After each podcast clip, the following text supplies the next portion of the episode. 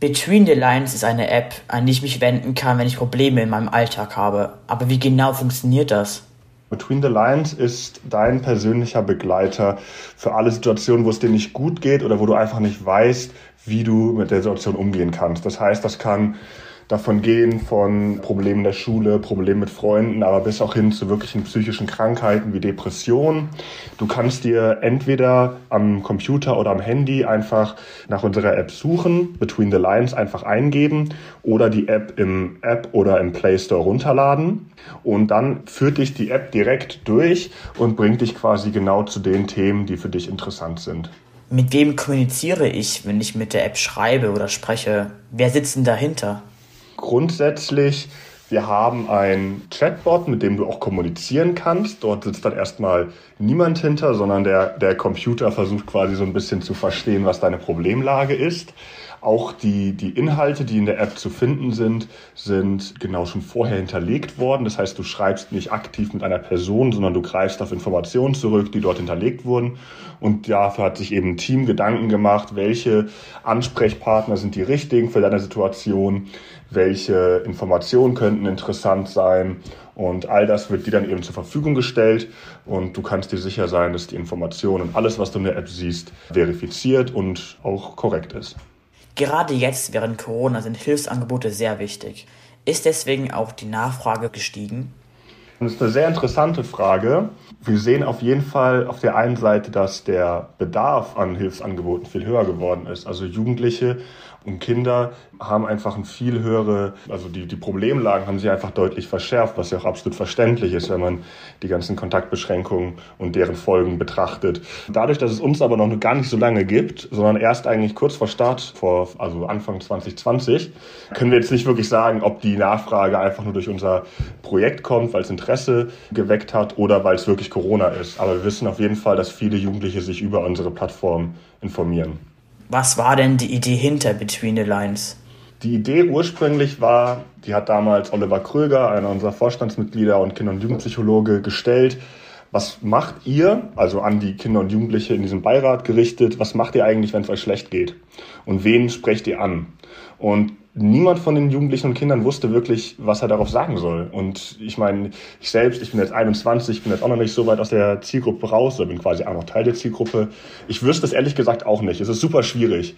Und der ganz, ganz große Ziel, was wir bei Between the Lines haben, ist im Endeffekt, diesen Zugang und diese Frage zu beantworten. Dass jeder Jugendliche und jedes Kind direkt weiß, wenn es mir schlecht geht, erstmal, was ist mit mir los? Ich will verstehen, was mein Problem ist, ohne vielleicht mit Freunden oder mit Eltern drüber reden zu müssen.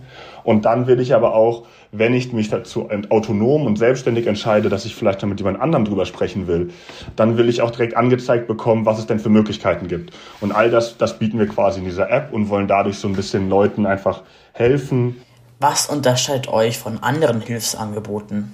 Es gibt viele Online-Hilfsangebote und man muss da schon ein bisschen aufpassen. Wenn man jetzt einfach ein Thema googelt, dann kommt man auf Seiten, wo man nicht unbedingt weiß, sind die vertrauenswürdig, wer steckt dahinter.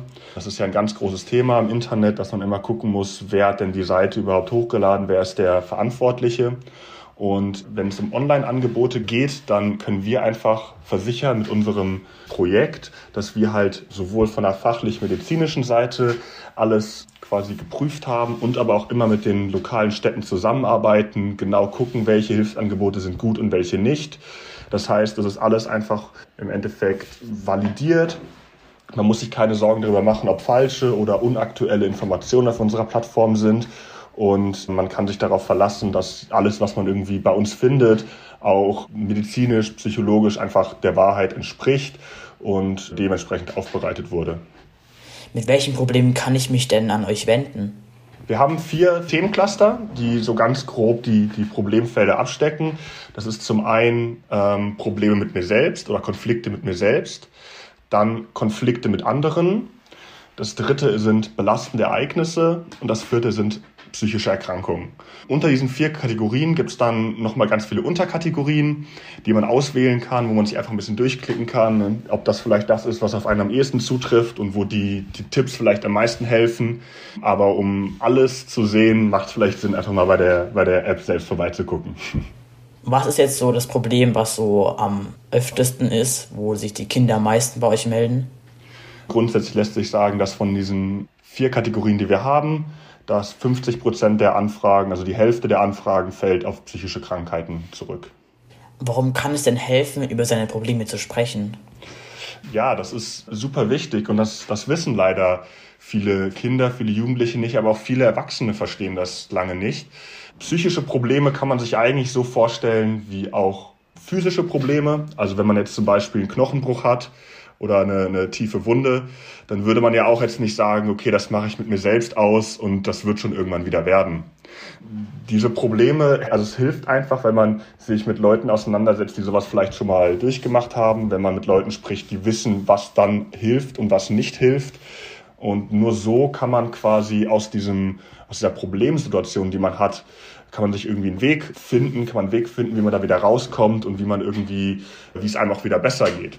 Viele Leute versuchen es einfach zu verdrängen, versuchen die Probleme klein zu reden, auch sich selbst so ein bisschen anzulügen und zu sagen, ja, ist doch gar nichts und das kann ich einfach ignorieren. Aber da wollen wir eben einfach einen, einen einfachen Zugang ermöglichen, eben sich auch um seine mentale Gesundheit zu kümmern Glücklicherweise gibt es da schon einen Trend hin, dass sich immer mehr Leute mit dem Thema auseinandersetzen. Aber im Endeffekt, wie gesagt, es lässt sich eigentlich in dieser Vergleich ganz gut ziehen zwischen psychischen Problemen und halt auch physischen Problemen. Und bei der einen Sache sagen alle, es ist ganz normal zum Arzt zu gehen, bei der anderen Sache ist das irgendwie noch gar nicht verbreitet. Danke für das Interview. Ja, danke dir und bis zum nächsten Mal.